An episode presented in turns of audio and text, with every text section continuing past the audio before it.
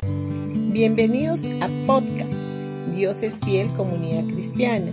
Los invitamos a escuchar el mensaje de hoy. Hola familia, hoy día jueves 8 de diciembre.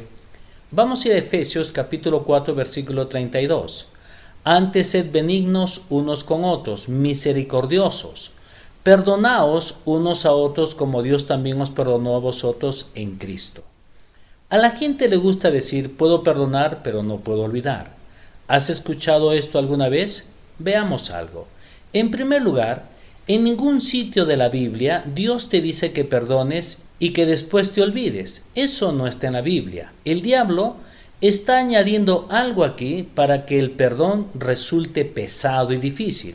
Dios solo nos dice que debemos de perdonar porque Dios en Cristo a nosotros nos ha perdonado una deuda. Una deuda que nosotros no podíamos pagarla. Además, cuando perdonamos, nos hacemos un favor, porque al albergar amargura y falta de perdón puede destruir nuestra salud. Entonces simplemente perdona y deja que Dios se encargue del resto. Cuando realmente perdonas, muchas veces Él te hace olvidar, pero otras veces todavía recordarás el incidente porque fue algo muy importante o muy doloroso en tu vida. Sin embargo, cuando miras hacia atrás, el dolor ya no está allí, la herida desapareció y no estarás amargado. José había sido vendido por sus hermanos, pero él los había perdonado antes de que vinieran y se inclinaran ante él. Recordaba lo que le hicieron, pero no recordaba con amargura. Esto podemos verlo en Génesis capítulo 50, versículo del 15 al 21.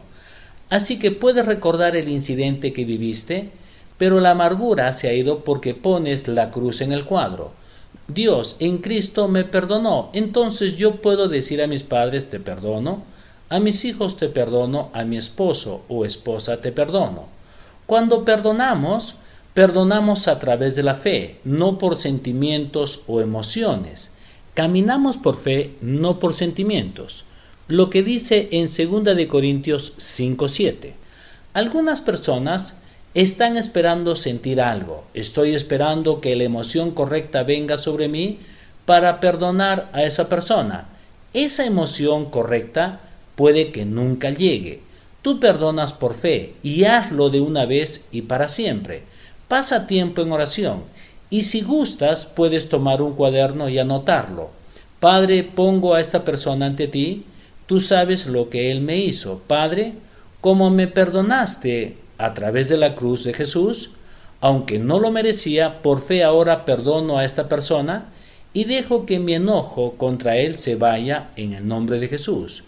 Una vez que perdones por fe, verás que la espina de la amargura desaparecerá de tu corazón, experimentarás la paz y el gozo de Dios llenando tu mente y verás una mayor medida de libertad y sanidad en tu cuerpo.